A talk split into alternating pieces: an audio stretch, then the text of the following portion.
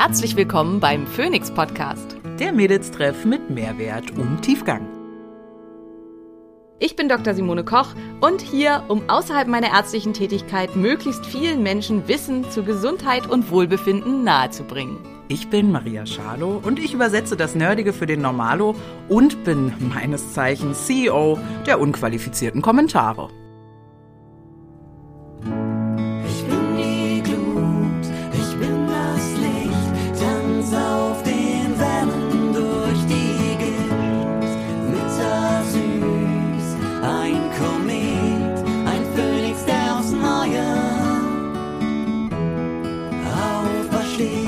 Dieser Podcast dient der reinen Wissensvermittlung. Es werden Angebote gemacht, wie du Dinge umsetzen kannst, um dein Leben zu etwas mehr Energie zu führen. Es wird jedoch kein Behandlungsverhältnis geschlossen.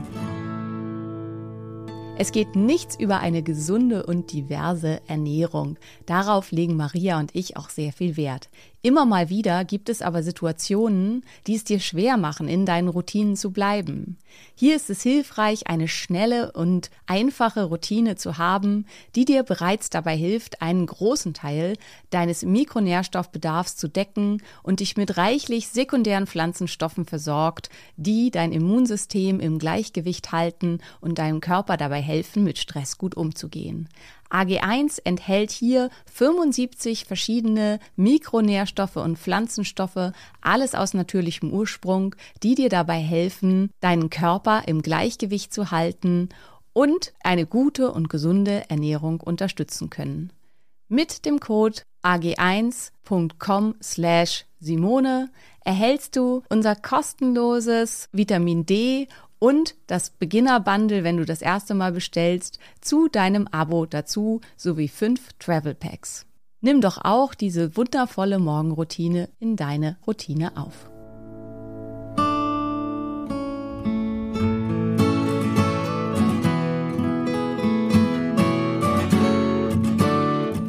Einen wunderschönen guten Tag, liebe Wissensgemeinde rund um eure Lieblingsblondinen. Okay, sorry, ich höre auf zu singen. Nicht, dass es sonst schon sonderlich schön klingen würde, aber ich bin gerade auch noch. Womit dann auch nochmal wieder geklärt wäre, Maria singt nicht die Titelmusik ein, was auf der Schule mal gefragt wird. Nein, nein, nein.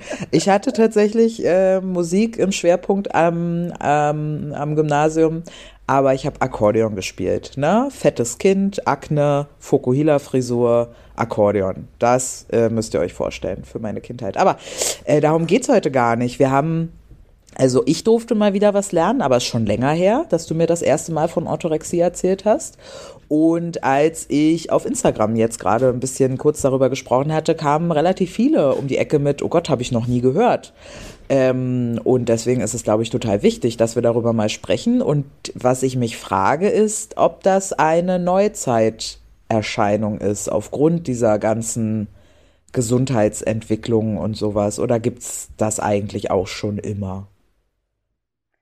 Ja, das ist eine gute Frage. Also ähm, nachdem, also dokumentiert ist das nirgendwo. Also vielleicht gab es das halt schon irgendwie auch mal so ein bisschen, dass Leute, also man muss halt sagen, also ähm, das gehört nicht ähm, zu, also Orthorexie gehört nicht zu den anerkannten psychischen Störungen.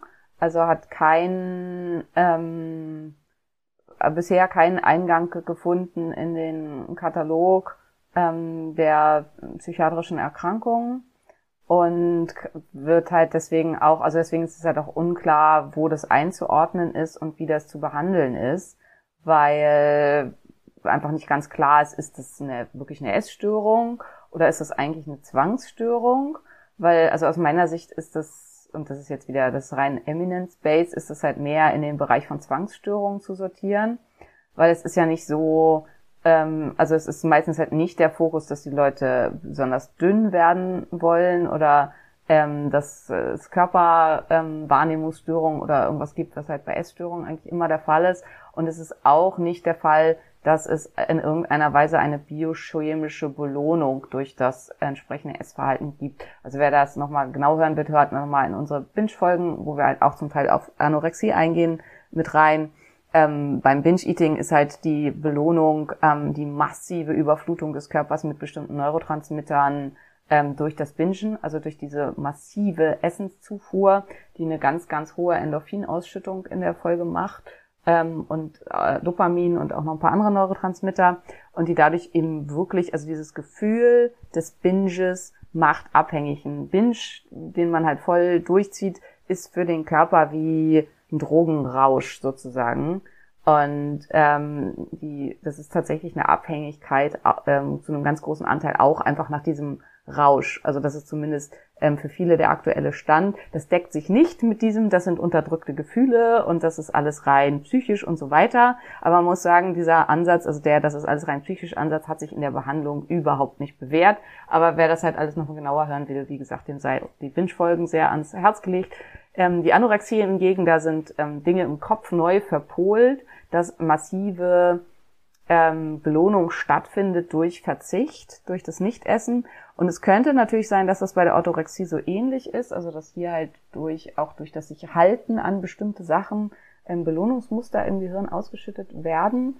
Ähm, dazu gibt es aber noch keine Forschung, also dass man da irgendwie MRT-Bilder und ähm, PET-Bilder zu gemacht hätte. Das könnte aber sein, ähm, aber rein vom klinischen Bild drängt sich das eher auf, dass es was in Richtung Zwangsstörung ist.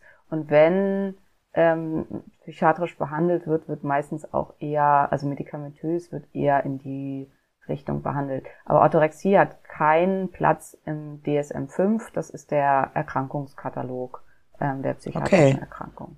Okay, das heißt ähm, auch eine, es mangelt also auch an einer diagnostischen Definition dieser ja, Absolut, ja nicht vollständig. Äh, also. Das heißt, das ist ja dann irgendwie immer ein Unterstellungsmuster, ja. äh, wenn es äh, an der Diagnostik mangelt, so. Aber äh, in dem Versuch, ähm, wie würdest du ähm, also ja, wissen, dass es jetzt eben keine ja, Diagnostik dafür gibt und das nicht niedergeschrieben ist, aber wie würdest du das definieren, wenn Menschen sich jetzt fragen, hm, also ich bin schon sehr penibel mit der Gesundheit und ich kann schon ähm, da nicht verzichten und vor allem würdest du, du bist ja auch sehr streng mit diesen ganzen Bildern, würdest du dann sagen, du äh, fällst da auch schon mit rein, weil du dich an so viel halten musst, aber um gesund zu bleiben. Ja, also wo, wo Weißt du? Wo ist ja, die Grenze? Ich, ich würde das genauso definieren wie jede andere Sucht auch. In dem Moment, in dem es ähm, dich von anderen Dingen abhält, die du vielleicht auch gerne tun würdest. In dem Moment, in dem es deine Sozialkontakte einschränkt. In dem Moment, in dem es bei dir, ähm, also dich in deinem Gesamtverhalten stark einschränkt und unter Schuldgefühlen und Angstzuständen und so aufgrund des ganzen Leides und in dem Moment eventuell, wo körperliche Symptome auftreten, dann ist es krankhaft. Ähm, wie zum Beispiel wie bei jemandem bei mir, das würde ich äh, halt als absolut nicht äh, orthorektisch bezeichnen in irgendeiner Weise, weil wenn jemand halt eine Zöliakie hat und kein Gluten isst, das ist einfach die notwendige Therapie. Ich würde ja auch ja. mit jemanden, der, weiß ich nicht, äh, Phenylketonurie hat und deswegen auf keinen Fall Phenylalanin essen darf, weil er sonst tatsächlich daran halt auf lang oder kurz versterben wird, ähm, würde ich ja auch nicht eine Orthorexie unterstellen oder das irgendwie ja. diagnostizieren. Das ist einfach aus meiner Sicht völliger Unsinn. Und ich glaube, dass die Unterstellung einer Orthorexie von außen in den meisten Fällen halt dieses typische ist, du hast, du gehst aus der Gesellschaft raus, also du unterwirfst dich nicht mehr dem, was als normal gesehen wird und dementsprechend ähm, ja, entfernst du dich von der Herde, das geht nicht, das wird halt super ungern gesehen. Das ist halt was auch damit zu tun, wie wir als Menschen ähm, ja, ver vernetzt sind, äh, auch mental, dass wir halt immer Teil der Herde bleiben müssen. Und jemand, der sich halt davon entfernt und sich aus der Norm entfernt, ist potenziell bedrohlich für den Stamm. Und das muss dann halt ähm, ja versucht werden zu verhindern und auch mit Sanktionen be belegt werden. Und ähm, ich glaube, dass das halt viel damit zu tun hat. Und man muss halt sagen, wenn man sich halt in so einer vollständigen Bubble bewegt, also wie das ja bei mir halt zu einem ganz großen Anteil der Fall ist und bei dir ja auch zunehmend, dann ähm, ist es halt null einschränkend in irgendeiner Weise. Also weder für die, weder für die Lebensqualität noch für sonst irgendwas. Plus, bei mir ist es halt so und bei dir auch, wenn man halt dann doch mal irgendwas isst, also wenn ich mir halt, weiß nicht, mal ein Eis hole oder irgendwie, oder gestern hatte ich das halt gepostet, da kann ich noch eine Story zu erzählen, die übrigens ziemlich daneben ist. Aber ähm, ich hatte gestern ja einen Brownie gegessen und das ist halt, wenn ich da mal Bock drauf habe und das Gefühl habe, ich ähm, äh, möchte meinen Körper jetzt da und äh, mit sowas verwöhnen, dann tue ich das halt auch und dann tue ich das völlig ohne schlechtes Gewissen und tue das aber nach Möglichkeit. Ich habe halt gestern dann einen Brownie gegessen hier im lokalen Kaffee, die backen den selbst, die Zutaten sind alles bio, äh, natürlich war der glutenfrei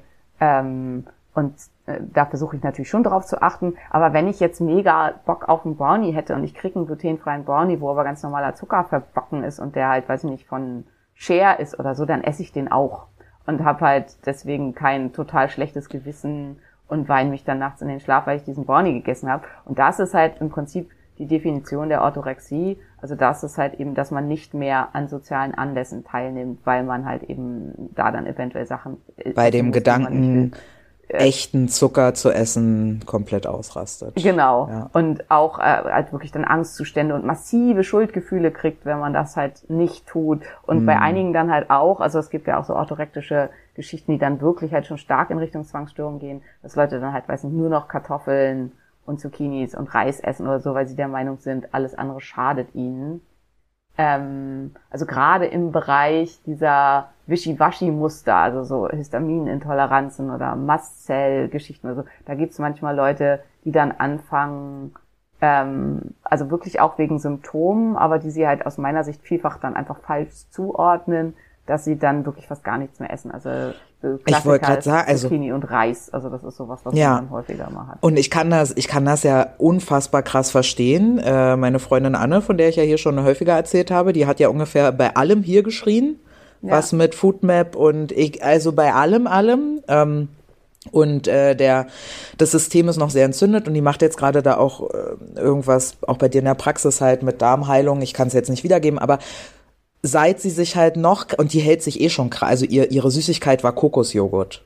Ja. So krass, ja, das ist eine Süßigkeit, Kokosjoghurt, Süßigkeit, ja. Wie eine Tüte Haribo für normale Menschen. Nur damit äh, die anderen, das die zuhören, hier gerade verstehen, ja. Kokosjoghurt. Den kann sie jetzt gerade auch nicht mehr essen, weil irgendwie Verdacht auf Kokosallergie auch noch, LTT und so. Und die ist, die dreht am Rad gerade, aber seit sie sich halt richtig krass und gar nichts mehr erlaubt, in Anführungszeichen, ist Stuhlgang super, hat sie gestern erst gepostet auf Instagram und so. Und jetzt geht's ihr halt gut. Und wenn es einem so geht, wenn du halt gefühlt Kokosjoghurt, ja, was ja wirklich nichts Ungesundes ist oder was jetzt auch nicht viel triggert im Gehirn so an geil, wenn du nicht mal sowas essen kannst, dann verstehe ich auch, oder wenn du halt bei, nach jedem Restaurantbesuch, ich kenne es ja, wenn ich mich mal vergifte, was ja nicht so oft passiert, irgendwie mit irgendwas, und dann hast du so Bauchweh, und du kennst das ja sowieso, ne, diese brennenden Durchfälle, und das ist einfach, also ich kann verstehen, dass Menschen da echt auch einfach in so ein Ding reinrutschen, weil man einfach das vermeiden möchte, dass es dir so schlecht geht. Aber das Essen, ist, ne? finde ich, halt was anderes. Das ist halt dann auch kein orthorektisches Verhalten, sondern es ist wirklich Nee, halt, nee, nee, dass finde ich auch nicht. Symptome Nee. ver- äh, Ja, ja, ja, ja, ja, finde ich auch nicht. Aber ich kann, kann verstehen, dass das für Leute von außen, Ja, die das ja. alles nicht kennen, die nie Bauchschmerzen haben, die nie dieses Reißen im Darm haben, die keine blutigen Durchfälle kennen, siebenmal am Tag, dass die von außen sagen, sag mal, hast du einen Arsch offen? Hier jetzt nicht mal den halben Joghurt essen zu können oder die, die drei Krümel Käse da auf deinem Burrito oder so, dass die sich, dass die dann von außen diagnostizieren, das ist doch krankhaft dein Verhalten. Ja. Das verstehe ich, meine ich. Ja, also Ja, so. ja, also verstehe ich in gewisser Weise. Ich finde halt, das ist oft einfach ein unzureichender Einblick und auch das Absolut. mangelnde, Auch das.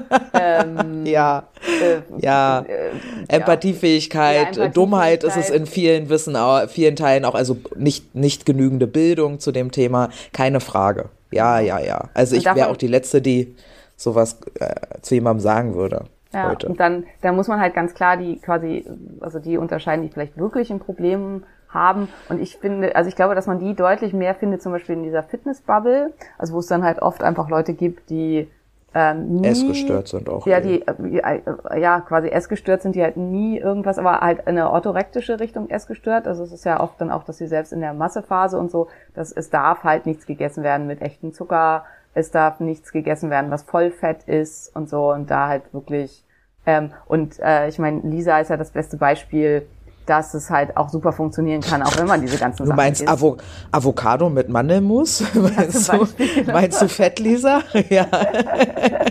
ja.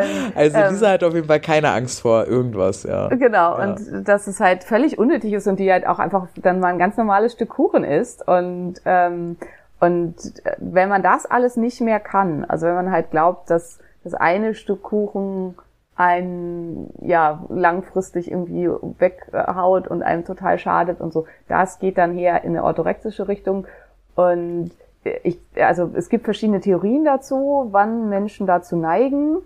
Ähm, und wie gesagt, also eine Theorie ist halt, dass es ein, ähm, also dass Menschen, die sowieso schon eine Neigung zu Zwangsstörungen haben und halt ein ganz hohes Kontrollbedürfnis haben und eine ganz starke Selbstwertproblematik, dass die halt da verstärkt zu neigen.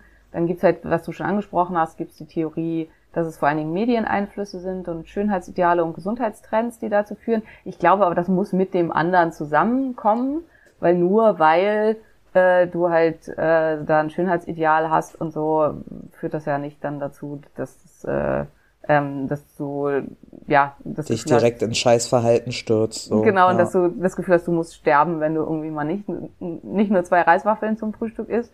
Ähm, und dann gibt es halt eben die Idee, dass es tatsächlich eine biologische äh, ähm, Hin- Hintergrund gibt und dass es halt vielleicht auch eher tatsächlich eine Unterform der Zwangsstörung ist und damit dann eine komplexe psychische Erkrankung. Ähm, und dass hier halt die repetitiven Handlungen und die Rituale die ganz bestimmte Zubereitung von Essen ist und die ganz bestimmte Auswahl an bestimmten Essensgeschichten. Ähm, das ist eine Theorie dazu auch. Ja. Okay. Wenn wir jetzt, wenn wir jetzt keine Diagnostik haben und so, wie sieht's denn mit Behandlungsmöglichkeiten aus? Also ich werde ja dann auch keinen Therapieplatz bekommen zu dem Thema, weil mein Therapeut ja gar keine ICD oder ja, WMS also, 5. Wie, wie mache ich das? Genau. ja. WMS 5 einreichen kann. So, wie mache ich das, wenn ich, äh, Ja, wenn die also- Menschen, die uns das zuhören, feststellen, ich könnte das haben? Man muss ja realistisch sagen, einen Therapieplatz zu bekommen, der von der Kasse bezahlt Ja. wird, egal was Ja. man hat, ist gerade halt ähm, Ja. mehr als schwierig.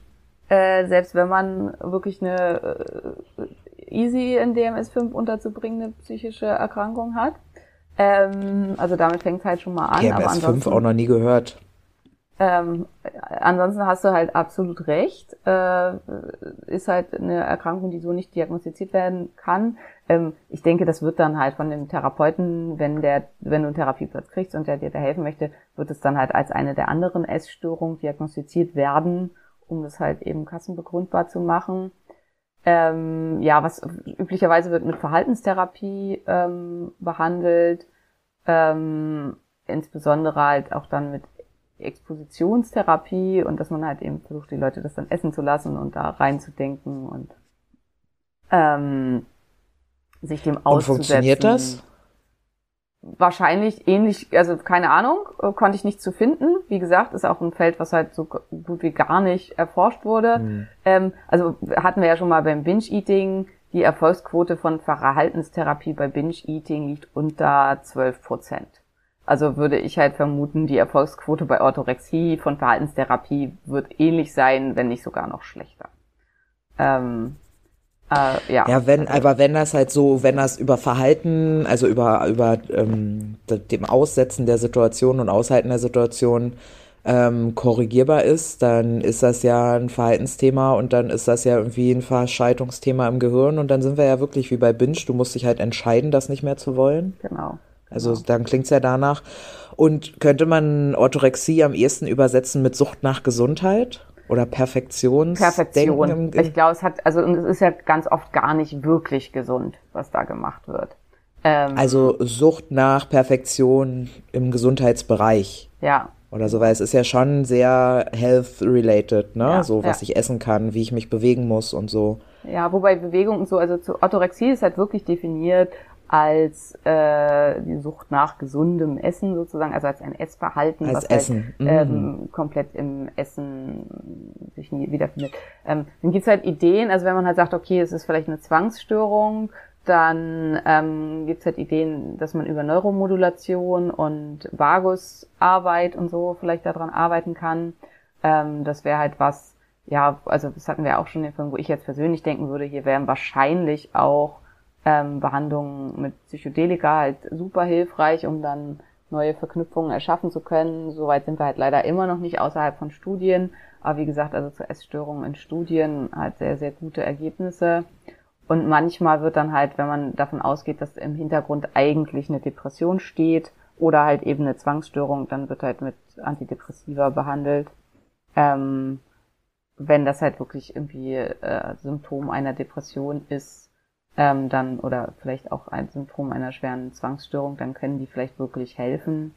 Ähm, aber auch da, also es ist halt sehr experimentell, weil es halt eben nicht wirklich viel, was da hinter gibt. Wahrscheinlich gibt es halt eine genetische Komponente, also so wie es auch ja bei den Anorexien eine genetische Komponente gibt, gibt es halt auch für Zwangsstörungen eine genetische Komponente und in dem Zusammenhang vielleicht dann auch für Orthorexie eine genetische Komponente. Ich hatte jetzt so im Kopf, was ja, wenn, wenn ich mir die Definition nochmal anhöre, also Störungen im Sozialverhalten und Vereinsamung und lalila, ähm, das ja auch, also, keine Ahnung, wenn ich mir jetzt so unsere Bubble angucke, dann gibt's ja auch die, die Ultras. Nicht die Mhm. Phoenix Podcast Ultras, sondern die, Die Ultra-Biohacker. Die alles Ultra, also wirklich wird im Biohacking gehen, weil jeden Tag ich muss, keine Ahnung, ich übertreibe es jetzt mal doll, ich muss jeden Tag um 20.14 Uhr im Bett liegen, Ja. weil ich brauche, äh, aus Erfahrung brauche ich genau diese äh, 16 Minuten, damit ich 20.30 Uhr schlafe, damit ich dann im zirkadianen Rhythmus mit Sonnenaufgang im August äh, 4 Uhr 37 äh, wach werden kann, äh, um mir dann erstmal 50 Minuten Sonne, also immer sofort morgens einen Spaziergang, weil ich muss meine Schritte reinkriegen und ich brauche ja Sonne auf der Netzhaut für den zirkadianen Rhythmus. Dann ähm, vor 9 Uhr kein Kaffee. Also weißt du, die richtig, diese ganzen, es gibt ja so ganz wenn du nur so grob mal über Biohacking rüberfliegst, dann gibt's ja so ganz viel, was man ja nicht machen darf und was man ja, ich benutze jetzt mit Absicht diese Stimme, weil ich glaube, dass es wirklich vieles davon schon geil ist, wenn man das hinkriegt Ja. so. Also allein Sonne ins Gesicht fühlt sich auch geil an und Kaffee trinken wir gar nicht mehr und so. Deswegen, ne, äh, seht mir das jetzt nach, aber die sich dann so krass in diesen Regeln verlieren, dass der ganze Tag danach besteht sozusagen oder daraus besteht, sich an alles, also wann arbeite ich, wie arbeite ich, äh, welche Menschen sehe ich. Irgendwann habe ich dann, wir wissen selber, wie einsam so ein Gesundheitsprozess sein kann. Irgendwann habe ich dann also gar keine Menschen mehr um mich rum. Aber ganz wichtig ist, dass ich halt jetzt im Winter um 17.53 Uhr auch schlafen gehe oder keine Ahnung, weil dann ist Sonnenuntergang. Weißt du, was ich meine? Dass die Menschen das so krass übertreiben, das war irgendwie mein Gedanke bei Orthorexie. Ich hatte gar nicht auf dem Schirm, dass es halt nur, in Anführungszeichen nur, ja, gar nicht als, als Abwertung gemeint, darum geht, dass man ja keinen echten Zucker mehr zu sich nehmen kann und irgendwie dann erfährt, ach, Datteln sind auch, ach so, Honig ist auch und dann irgendwann halt gar nicht mehr süß. So, keine Ja. Ahnung, das war. Also das, was du alles beschrieben hast, gerade hat mit Orthorexie nichts zu tun, ähm, ist aber auch sicherlich halt, also ich glaube, würde das eher halt in einfach, das sind Menschen, die halt super perfektionistisch sind, die für sich wahrscheinlich halt auch, also ich würde das jetzt einfach mal, das ist ein hard guess, aber dass es tendenziell Menschen sind, weil für die das auch eine Tra- Traumaresponse ist auf irgendwas, also die halt sich einen ganz sicheren Rahmen schaffen müssen, in dem sie ihr Leben ähm, verbringen, weil sie halt sonst das Gefühl haben, ähm, es ja, gerät ihnen alles äh, aus den Fugen und sie brauchen halt ein super ähm, starkes Konzept. Und äh, oft ist diese Trauma-Response aus einer Erkrankung entstanden. Also wer sind diese, also klar, es gibt auch welche, die hatten nie irgendwas, also und, und leben trotzdem so ein Leben, aber das sind oft dann auch, die sich damit halt auch glücklich fühlen, die das zum Beispiel auch in der Beziehung gemeinsam so durchziehen und dann halt da halt auch mit Leute bei haben, also vielleicht auch Freunde und so, und dann ist es halt auch wieder okay, ne? Also wenn das dein Lebensstil ist und so, ähm, also das denke ich halt auch immer, wenn du jeden Abend irgendwie in die Kneipe äh, unter deiner Wohnung gehst und dir da irgendwie ein Bier holst und irgendwie äh, fünf Zigaretten rauchst, dann ist es, weil, wissen alle, das ist nicht gesund, aber wahrscheinlich werden dich die wenigsten dafür angreifen. Aber wenn du halt jeden Tag um 20.14 Uhr ins Bett gehst, dann ist es halt irgendwie weird. Ähm, was ich problematisch finde, ist, wenn man halt selbst in Situationen, wo es super schön ist und alles irgendwie absolut fantastisch ist, davon nicht abweichen kann. Und ich habe ja auch solche Leute mit im Freundeskreis, die halt wirklich, also wie du sagst, die Ultras, die halt dann, egal wie toll die Stimmung gerade ist und so, dann halt unbedingt dann ins Bett müssen. Aber Herrgott, dann müssen die halt im Be ins Bett. Am nächsten Morgen sind sie halt wieder da und ich habe sie trotzdem genauso lieb. Also äh, Ja. das äh, finde ich ist halt da überhaupt nicht schlimm. Jetzt bin ich irgendwie vom Weg abgekommen. Genau, was, ich glaube, wo das oft herkommt, ist, wenn das Menschen sind, die eben furchtbar krank waren. Also die halt ähm, mhm. aus einer Situation kommen, auch das, was du am Anfang gesagt hast, wo gar nichts mehr ging, die schwerste Fatigue-Zustände hatten, die halt einfach ihr Leben absolut nicht mehr leben konnten. Und dann ist es halt wirklich, und dann würde ich es halt eher in Richtung Angststörung sortieren. Also es ist halt eine, eine, eine Angststörung. Es ist wie bei den, den Reizdarmleuten, die haben ja die ganz oft ganz schwere Angststörungen, dass sie nicht rausgehen können und dass sie nichts machen können und nicht verreisen können und so, weil sie immer Angst haben, dass sie kacken müssen. Ähm, und, äh, und dann haben sie wieder Angst vor der Angst und deswegen kriegen sie davon dann wieder Durchfall und so. Also das ist so ein ganz häufiges Muster bei den Darmgeschichten. Und das hält zum Teil noch Jahre an. Also ich habe zum Teil Patienten, die seit zwei Jahren keine Darmbeschwerden mehr haben durch die Behandlung, die immer noch äh, vor solchen Sachen Angst haben. Also die Angst haben vor größeren Reisen und so, weil sie halt immer Angst haben, es könnte jetzt wieder losgehen. Und dementsprechend halten die sich halt äh, religiös an alle Vorgaben in ihrem Therapieplan, weil sie eben wahnsinnig Angst davor haben, dass irgendwas den gesamten Prozess wieder anstößt ja. und alles, was sie ja. erreicht haben, wieder dahin ist. Ja. Ja, das kann ich so nachvollziehen als äh, Binge-Eating-Recovery-Mensch, das ähm, ganze Thema Kalorien nicht mehr tracken. Ja. Weil, also die Idee, dass dich Kalorienzählen vom Bingen abhält, das ist ja Bullshit. Ja. Also äh, kann ich jetzt, kann ich heute sagen, hält dich nicht ab vom Bingen, hat mich auch nicht abgehalten. Aber ich habe das Gefühl gebraucht, da Sicherheit zu finden. Ja. In, in diesem Überblick, also das, als, als würde ich mein Essen kontrollieren können durchs Kalorienzählen, was halt Bullshit ist. Und dieses, ich weiß noch genau, wie viel Angst mir das gemacht hat, ähm, weil ich nicht darauf vertraut habe, dass mein Körper plötzlich wirklich Sättigung und Hungergefühl angezeigt hat. Sättigung war okay, das, das, das, war, das wollte ich ja haben, aber bei jedem Hungergefühl und gerade auch wenn bisschen mehr Hunger da ist, wie das halt passiert als Frau, wenn du 150 Kilo Kreuzheben machst in zweieinhalb Stunden Training, dass, ach, da hast du Hunger an, am selben Tag noch oder am nächsten Tag.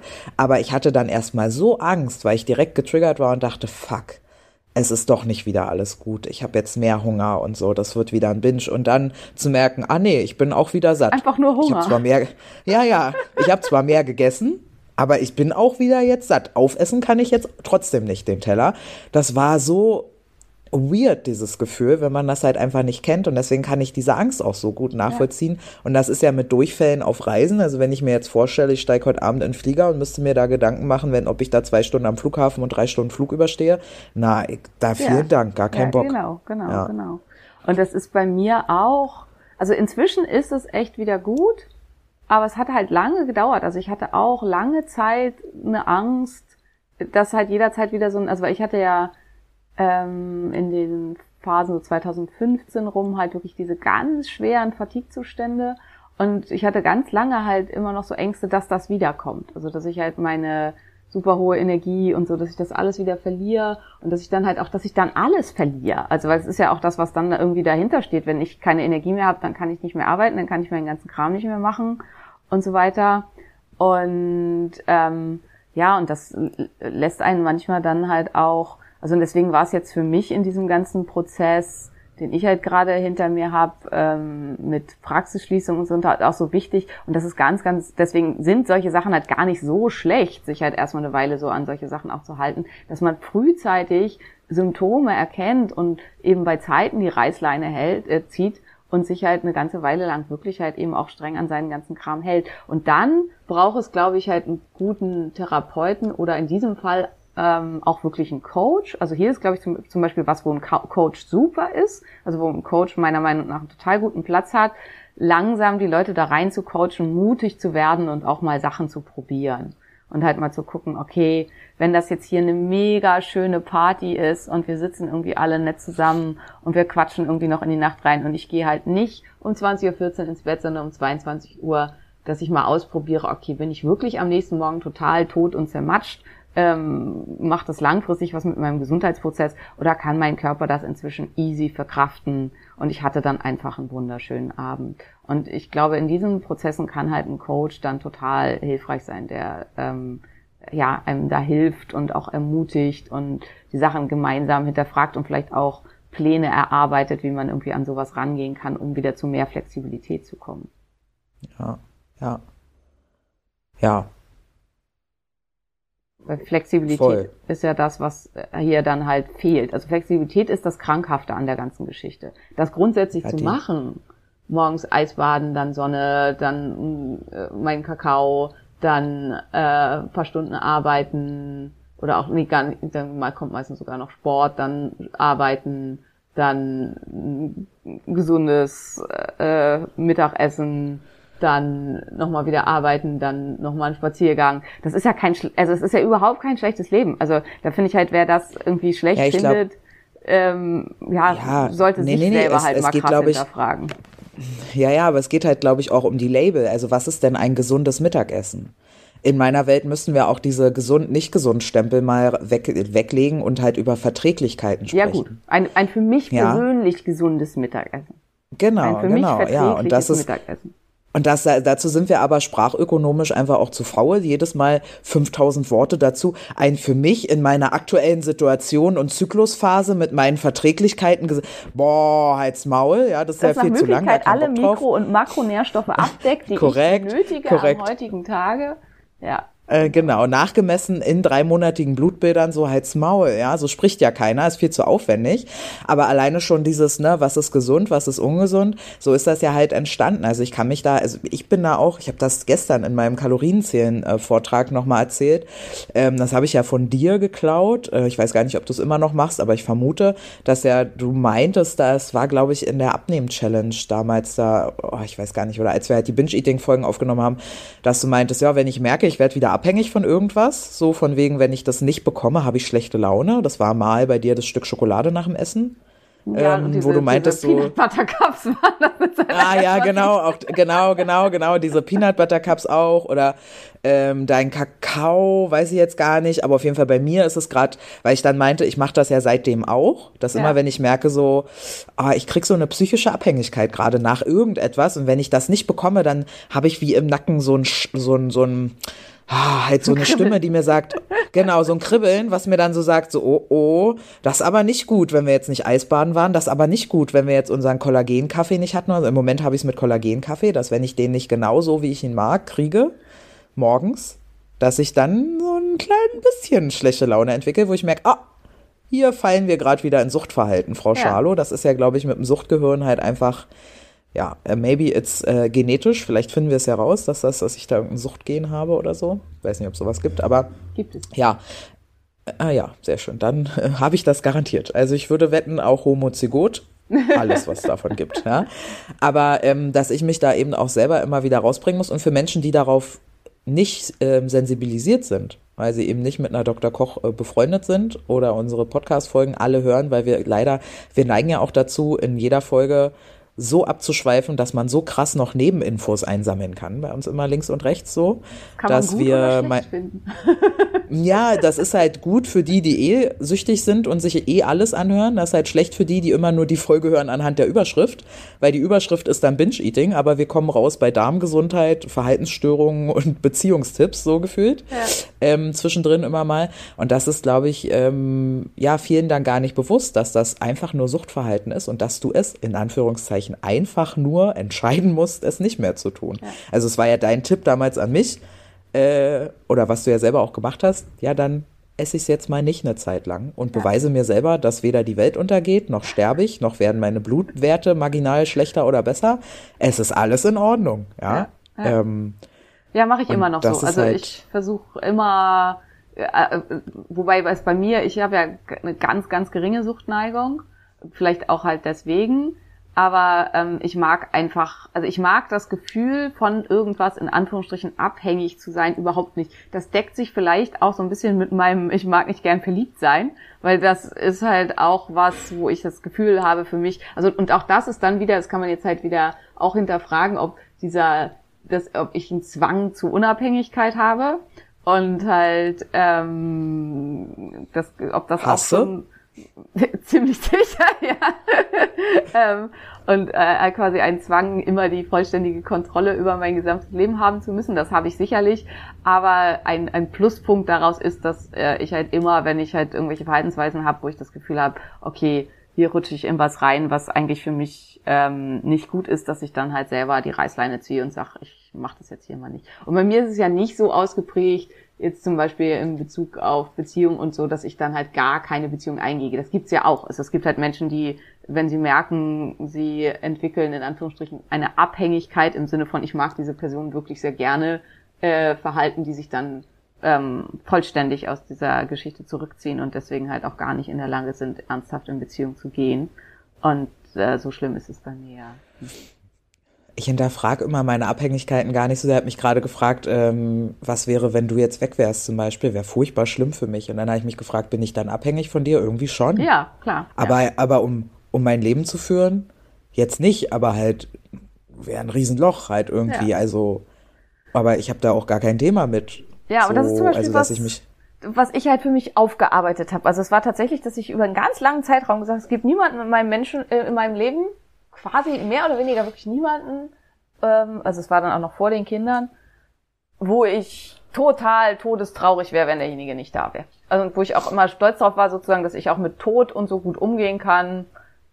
So, ich bin da natürlich traurig eine Weile, aber dann ist das halt auch wieder gut.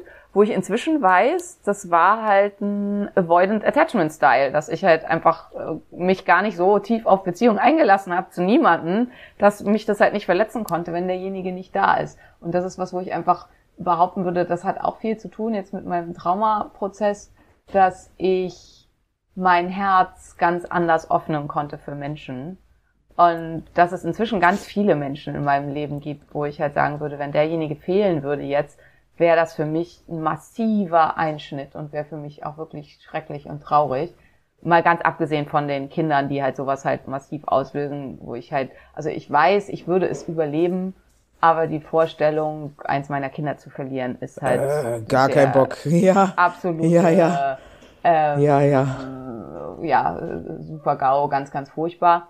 Und wo ich aber halt eben auch sagen muss, jetzt sind wir voll abgeschweift, aber egal, ähm, dass es mein Leben halt unglaublich bereichert hat, dass dieses Gefühl, Liebe geben zu können. Und ähm, ich hatte in dem Zusammenhang einen, einer der wenigen wiederkehrenden Träume oder äh, die ich habe, ist, dass ich träume, dass ich niemanden lieben kann. Dass ich quasi so in der Welt unterwegs bin und niemanden finde, dem ich wirklich ähm, ganzheitlich meine Liebe schenken kann, der es für mich wert ist. Und den kann man halt verschieden interpretieren. Eine Interpretationsmöglichkeit ist, wenn man immer sagt, sind alles immer Anteile von uns selbst, dass ich halt lernen musste, mich selber zu lieben und ähm, dass das halt das Problem ist. Und das andere eben aber auch, dass ich halt nicht ausreichend in der Lage war, mich Menschen so weit zu öffnen, dass ich sie wirklich an mich rangelassen habe und halt wirklich ihnen die Macht zugesprochen habe, dass ihr Verlust mich verletzen würde. Und das ist schwierig, aber es ist halt total schön, wenn man das kann. Ja. Ja, ja, und gleichzeitig ja auch, also, äh, ist ja auch nicht geil. Und Menschen, Menschen sind nicht sicher. Nee, Also wenn du Menschen nicht. die Macht Ja, gibst, im- dich zu verletzen, Dann verletzen sie dich halt auch. Ja. Genau, exakt. Also irgendwie, man kann halt, also mein großes Ding, äh, auch immer so nach Trennungen und so, war immer, dass ich mir gesagt habe, ich will diese Naivität behalten.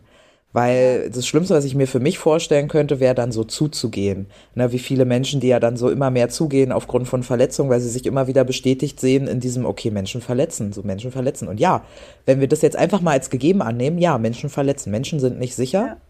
Ähm, und still liegt da halt ganz viel Wunderschönes drin äh, in den Menschen und äh, Verletzung äh, lädt ja auch immer ein zur Reparatur. Also nur weil verletzt ist, bedeutet ja nicht, dass man es nicht auch wieder heilen und reparieren kann.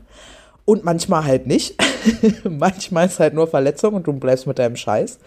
Aber ähm, ja, jeder Schatten hat ja ein Sonnenlicht vorne dran und dieses Sonnenlicht, genau was du beschreibst, sich lieben zu lassen oder geliebt zu werden, das ist ja dann halt auch eine gute Sache. Und ich finde gar nicht übrigens, dass wir abschweifen, weil in der äh, Suche nach Gründen, warum Menschen denn in diese ähm, ja, Perfektion in Sachen Ernährung, Perfektion in Sachen Gesundheit, was auch immer, vielleicht auch krankhaft dann streben, ist, glaube ich, auch einfach zu wenig im Innen, an dem man sich festhalten kann. also eben zu wenig Selbstliebe, zu wenig Selbstwert, Selbstbewusstsein.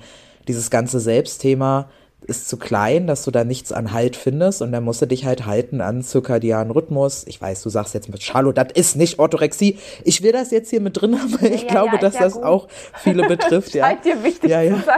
Es ist wer- mir wichtig. Du musst mir nachher mal erzählen, wer das ist, der dich da so getriggert hat, der immer um 19 17.53 Uhr ins Bett geht.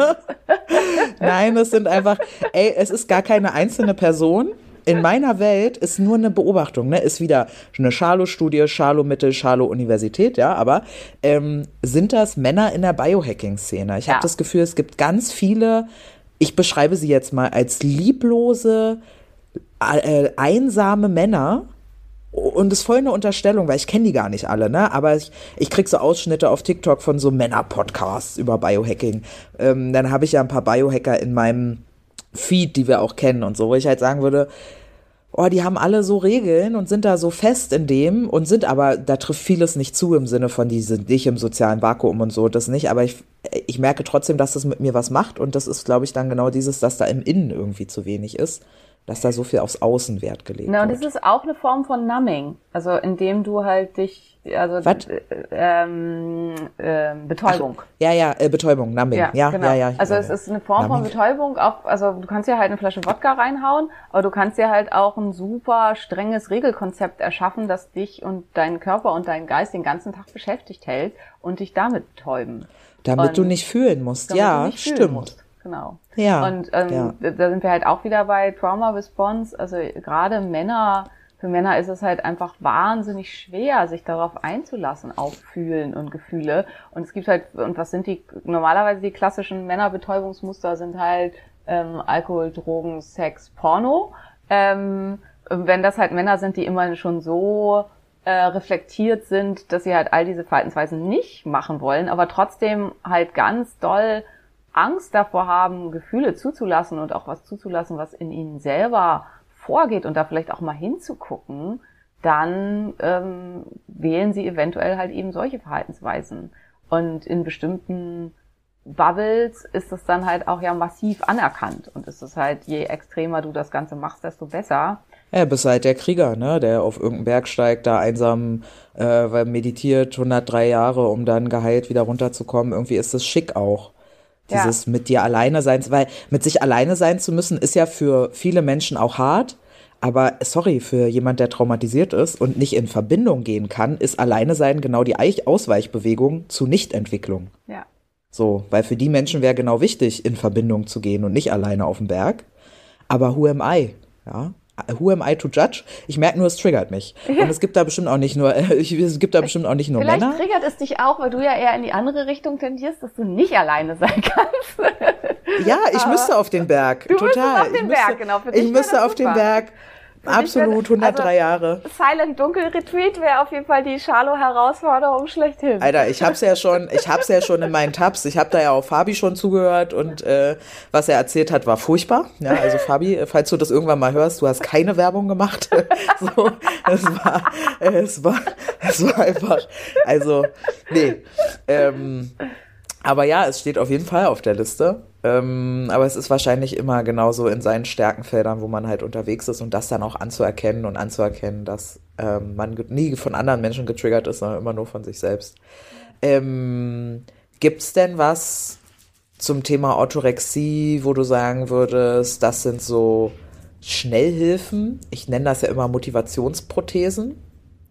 Gibt's da irgendwie Prothesen, wo du sagen würdest, Mensch, wenn ihr dazu neigt, in so Suchtverhalten reinzudenken, geh ins, geh ins nächste Café und iss einen kalten Hund. Ja, so ungefähr. Kennst du kalten also, Hund? Ähm, also das, ja klar. Ähm, das erste ist halt eben, glaube ich, also so ähnlich wie eben bei allen Suchtgeschichten ist, dass man für sich entscheidet, das Suchtverhalten ablegen zu wollen. Und das ist dann halt Punkt. Weil das ist, das, ist, bei allen Süchten ist das der entscheidende Punkt. Also jetzt ist ja gerade hier irgendwie Matthew Perry ist ja gerade die Woche verstorben und wo dann alle Ach, ja, ja. dass er irgendwie neun Millionen ausgegeben hat für Rehab und so weiter, was halt einfach ein klares Zeichen dafür ist. Der Mann hatte alles Geld der Welt, um halt in die besten Institute und die besten Ärzte und die besten Therapeuten und weiß ich nicht zu investieren. Und es hat halt einfach nicht geholfen. Und das ist halt einfach der Punkt, weil er nicht aufhören wollte zu saufen. Also der äh, animalische ähm, äh, niedere Teil seines Gehirns, der sich halt eben so wahnsinnig ähm, be, be, äh, befriedigt gefühlt hat vom Saufen, der wollte nicht aufhören zu saufen. Und Ja. das ist halt wirklich bei Suchtverhalten der entscheidende Punkt. Und das ist das Erste, was man für sich halt entscheiden muss. Also erstmal die Erkenntnis. Also das ist ja oft schon ganz, ganz schwer. Ich habe ein Problem. Also weil auch bei Leuten, die halt orthorektisch sind, ist ja meistens, die halt dann sagen, nee, ich nicht, ich habe das Problem, ihr habt alle das Problem. Ähm, Ja. Weil das, was ich mache, ist ja eigentlich total toll und total gesund. Ähm, und dann zu erkennen, okay, ja, das ist grundsätzlich eigentlich total gesund, aber dass ich halt meine Freundin Susi nicht mehr besuchen kann, weil die bietet mir dann immer Kuchen an und schon das Anbieten kann ich nicht ertragen und deswegen habe ich keinen Kontakt mehr mit Susi, obwohl ich die eigentlich total gern mag.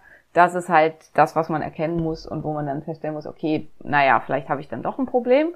Und dann muss man für sich die Entscheidung treffen, ich will das nicht mehr. Und dann wäre tatsächlich die Maßnahme, es muss ja nicht gleich kalter Hund sein, aber ähm, dass man dann sagt, okay, ich mache heute mal was, also was weiß ich, ich darf nie Milch im Kaffee trinken oder so. Dass man halt sagt, okay, heute trinke ich meinen Kaffee mit Milch und spüre in mich rein und dann ist das wieder auch wirklich Surf the Urge, nur auf einer anderen Ebene und spüre mich rein und versuche halt äh, das, ähm, also all die negativen Gefühle, die da aufkommen, einfach gehen zu lassen und einfach wie Wolken an mir vorbeiziehen zu lassen und das einfach nur zu beobachten und festzustellen, hat mich nicht umgebracht.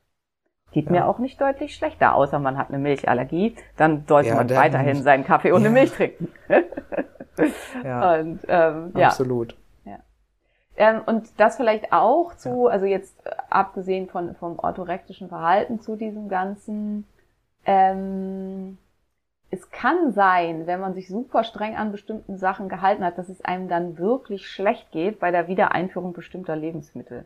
Also die Produktion von Laktase zum Beispiel, so vom Abbau ähm, Enzym für Milchzucker, wird komplett runtergefahren, wenn man über einen sehr langen Zeitraum keine Milchprodukte isst. Das heißt, wenn zum Beispiel ein Veganer nach Jahren dann halt einen halben Liter Milch trinkt, dann kriegen halt die halt Durchfall der Hölle, weil die einfach keine Laktase mehr produzieren.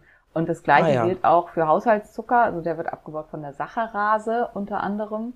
Und wenn man halt eben ganz, ganz lange das alles nicht gegessen hat, dann kann es halt eben Das kenne ich. Ja. Ja, ja, das, das kenne ich auf jeden Fall. Als ich irgendwann dann festgestellt habe, oder du sagtest, bist, bist wieder gesund, Charlo, und ich dann mal wieder, mein äh, Weak Point sind ja diese Katjes Gummitierchen, nicht die ekelhaften, die ihr da immer esst, mit, äh, Mit Lakritze. mit Lakritze, was soll das denn, ja? äh, nee, äh, die, schon die voll süßen, ne, so.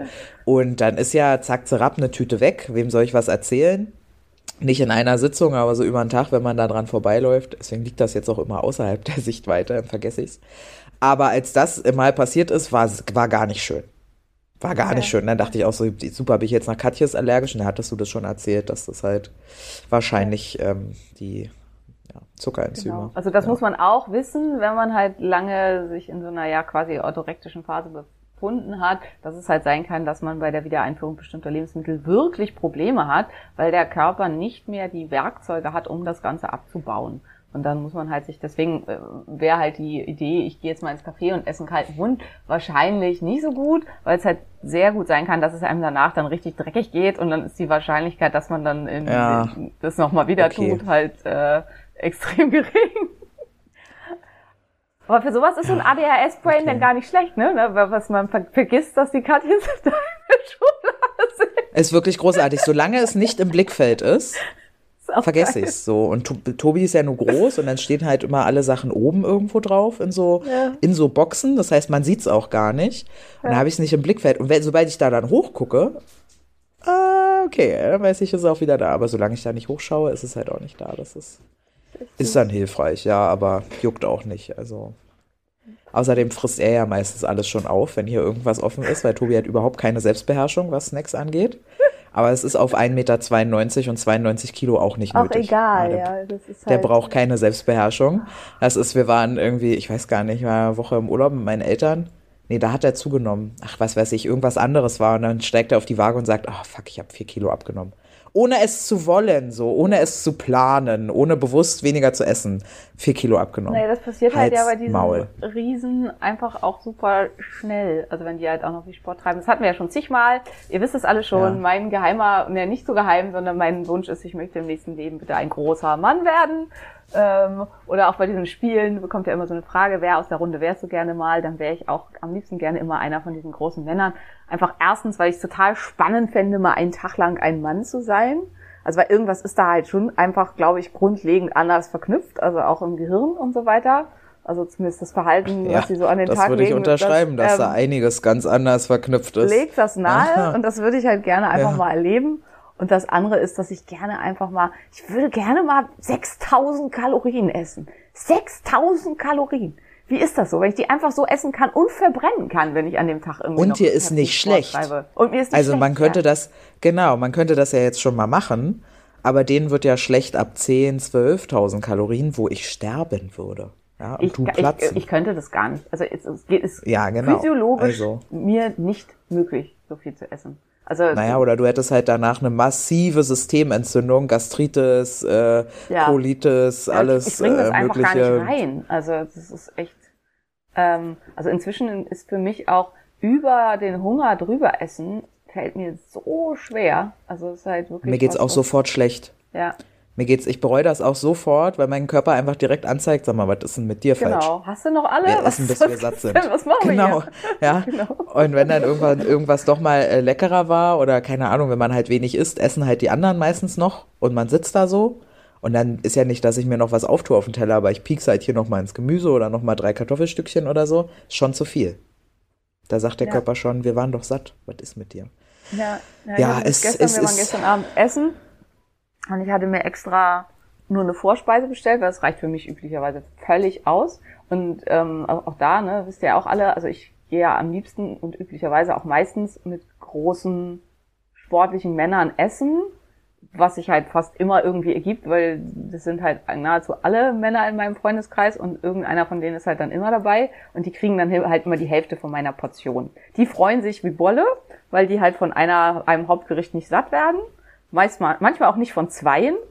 Ähm, und ich kann das essen, worauf ich Bock hab, weil das ist halt oft, finde ich, das Problem. Also so, äh, ja, hatte ich Maria vorhin schon erzählt, ich halt- war gestern halt frühstücken, weil ich halt so Lust hatte, mal wieder irgendwie ein richtig schönes Frühstück zu haben. Und dann habe ich mir auch verschiedene Sachen bestellt, also diesen Brownie und dann so einen glutenfreien Porridge mit Joghurt und Obst.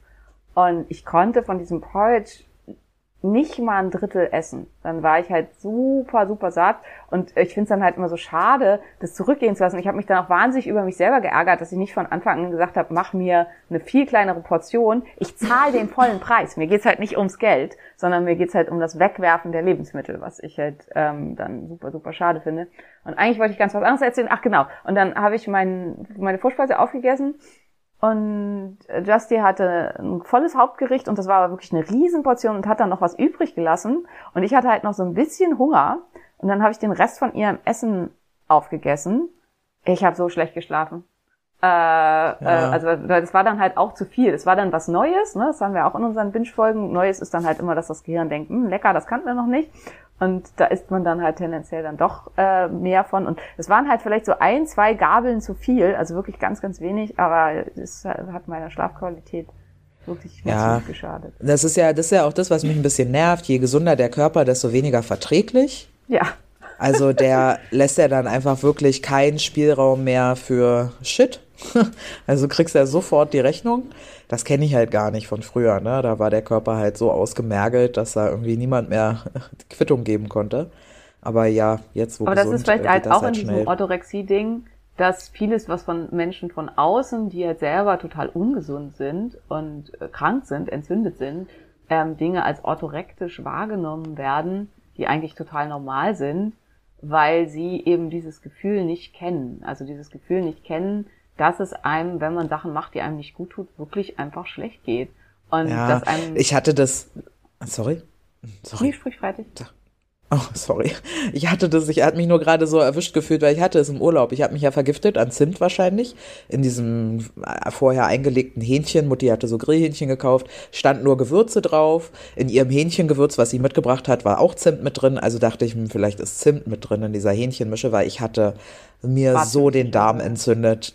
Ja, war, war richtig schlimm. Und dann am nächsten Morgen, ich hatte halt wieder so eine furchtbare Nacht, dann bist du um 3.50 Uhr wach mit Krämpfen und wässrigem Durchfall und dann liegst du da irgendwie drei Stunden, weil du nicht weißt, wie du liegen sollst auf dem Sofa und guckst TikTok, ja, also so furchtbar. Und beim Frühstück dann ähm, meinte mein Vater, na sicher, dass das nicht die Supplemente sind. Ich so, Papa, ich nehme diese Supplemente seit zwei Jahren und das ist nichts. Und jetzt habe ich etwas gegessen, was ich sonst nie esse. Wie wahrscheinlich ist es, dass ich das davon habe? Aber das ist in seiner Welt, kann, der nimmt halt gar nichts und ich habe ja eine doppelte kommt. Das heißt, meine Eltern müssen auch die kommt haben. Ja, klar. Ja. Äh, und die, die nehmen halt einfach, also Mutti nimmt jetzt mittlerweile auch Magnesium und merkt halt auch, dass sie es echt auch hochdosiert braucht, bis sie davon Durchfälle bekommt. Ähm, aber Papa nimmt halt gar nichts und in seiner Welt bin ich, ist mein Verhalten krankhaft.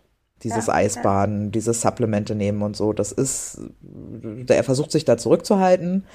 Ähm, aber ja, irgendwie, klar, die sehen auch, dass ich schlanker bin, so, aber dieses gesund da, ja, das ist für die irgendwie so ein Mysterium, weil in meiner Familie nimmt man halt ab 50 Medikamente, ja, das ist so. Also wer ab 50 nicht eine kleine Handvoll Blutdrucksenker und keine Ahnung, Stabilisatoren für irgendwas und so nimmt, das ist halt normal. Äh, und ab Mitte 60 ähm, Diabetes, das ist halt alles so normal, ne? Und äh, jetzt irgendwie ganz, ich nehme ja auch ganz viele Tabletten, also für die ist das irgendwie so, ja, das muss ja auch krank sein, Ja. wenn du so viel nimmst. Ja, Aber und halt um so witzig, es gesund- ist ja was, was ganz oft kommt, ne? Dass immer diese, ah, das sind bestimmt die Supplements. Das ist auch ganz oft bei Insta, wenn mir jemand irgendwie schreibt, er hat jetzt plötzlich irgendwelche Beschwerden. Ja, das kommt bestimmt seitdem ich das und das nehme. Wo ich dann halt auch mal denke, ähm, was zusammen auftritt, muss halt nicht unbedingt zusammen gehören. Und was hast du vielleicht sonst geändert? Und dann kommt halt, ja, aber jetzt, wo ich drüber nachdenke, habe ich das und das geändert. Und dann sind wir halt bei dem, was du sagst. Wie wahrscheinlich ist das, ähm, dass deine Beschwerden von dem Pilzextrakt kommen, die du jetzt irgendwie nimmst, oder vielleicht davon, dass du irgendwie seit äh, einem Monat einen neuen Job hast, den du eigentlich total scheiße findest. Und Ja. aber dann wird's halt immer gerne dann auf die Subs geschoben. Und ja, Ja. und in deinem Fall war es halt äh, ziemlich sicher nicht die Subs, die du ja seit Ewigkeiten nimmst, sondern halt eben der Zimt, das Zimt in der in der Mischung. Und ja, genau. Ja, ja. Und dann, ja, deswegen kann ich das so gut verstehen, dass ähm, Menschen da Zuschreibungen machen. Aber ich glaube, dass wenn wir, wenn wir halt auch in, in unserem eigenen Sprachgebrauch wegkommen von gesund und ungesund, sondern verträglich für mich und nicht verträglich für mich, ähm, äh, finde ich, dann macht das halt auch weniger Bewertung auf im Außen. Weil Ja, ich glaube, die, die anderen Leute dann halt oft, die hören dann, aha, ich ernähre mich also ungesund. Ja, das wollte ich jetzt gar nicht sagen. Ich wollte nur sagen, dass Ja. es für mich ungesund ist, das zu essen. Deshalb äh, habe ich aufgehört zu sagen, das ist ungesund, weil ich genau sehe im Gesicht des meines Gegenübers so, aha, du findest also, ich ernähre mich ungesund. Oh nein, verfickte Scheiße, sorry. Vielleicht äh, verdammte, verdammter Mist. ja, äh, nee, tatsächlich, ich, ich, ich bemühe mich da wirklich drum, da nicht zu bewerten, weil das geht natürlich super schnell, aber am Ende sage ich mir immer, ich weiß es ja nicht. Also was für mich nicht gesund ist, kann ja ein anderer viel besser aushalten oder so, was weiß ich. Und am Ende äh, Your Life Decision so. Vielleicht, vielleicht sterbe ich auch mit 72, weil meine Gene so Schrott sind, aber sonst wäre ich vielleicht mit 52 schon tot, wissen wir ja immer nicht. Ähm, und und äh, deswegen bin ich äh, zurückgekommen zu, ich vertrag das nicht. Ja, ich sag Ja. das auch, auch wenn es eigentlich nicht stimmt, weil ich vertrag ja, äh, keine Ahnung, Sahne zum Beispiel. Wenn ich jetzt Sahne angeboten bekomme bei der Familie, zum- dann sage ich halt lieber, ich vertrag das nicht, als ähm, das ist mir zu ungesund oder ich, ich will das nicht oder so, weil mit ich vertrag das nicht, da kommen die Leute irgendwie besser klar. Ja. Ja, das ist äh, ein schöner Ansatz. Finde ich auch gut. Also ich meine, ich vertrage ja sowieso alles mögliche nicht. Insofern äh, Ja. das sehr, sehr oft von mir. Ja, ja, ja. Das, das Problem ist dann halt immer die Selbstgeschichte. Na, dass, dass Ja. man ja eigentlich wegkommen soll von, na, ich bin hier allergisch und das, nee, ist da, hm, und so, dass man sich eben selber nicht so exkludiert aus der Gesellschaft aufgrund seiner Besonderheit, ja. Äh, und man ja eigentlich eher hinkommen soll zu, ich möchte das nicht und das ist okay und ich mache jetzt hier kein Riesengewese um mich selbst, weil es ja auch andere Menschen nervt, wenn, oftmals nervt, wenn Menschen so in diese Opferkranke, Krankenrolle gehen. Aber ja, irgendwo dazwischen liegt die Wahrheit wahrscheinlich Äh, das, da könnte man jetzt nochmal wieder ein Riesenthema draus aufmachen, aber das machen wir jetzt nicht, sondern wir sagen Ja. jetzt Tschüss, ihr Lieben. Macht's gut und äh, wir sehen uns ja gleich. genau, ja, yay, Ja. yay, yay.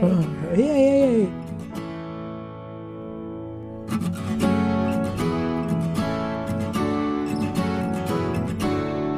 Das war der Phoenix Podcast. Vielen Dank, dass du zugehört hast und ich hoffe, du bist auch nächste Woche wieder mit dabei. Mehr über mich und meine Arbeit findest du im Internet auf meinen diversen Homepages. Hey, wenn du bis hier aber gehört hast, ne? Und du hast mindestens einmal geschmunzelt, ich weiß das. Wir sind lustig. Und du hast das Sternchen noch nicht gedrückt. Dann mach das bitte noch und denk an den Liebesbrief. Küsschen! Wenn Helios vom Himmel fällt und die Nacht den Mond verschlingt, wenn all die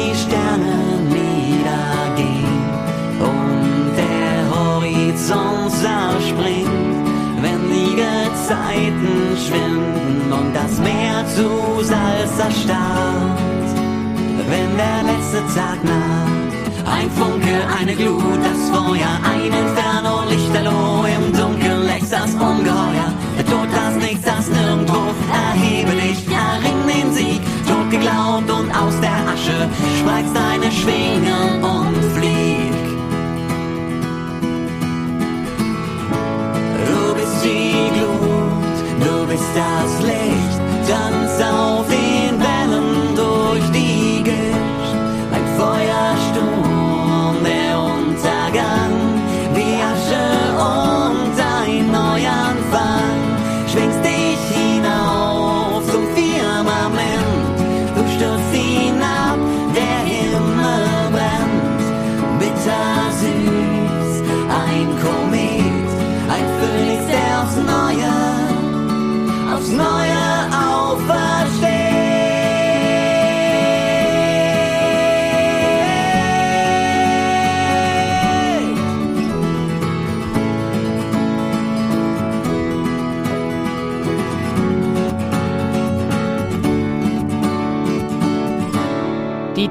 Titelmusik bzw. Abspannmusik hat dir gefallen? Dies sind Beauty and the Bard. Guck doch mal auf ihrer Homepage vorbei.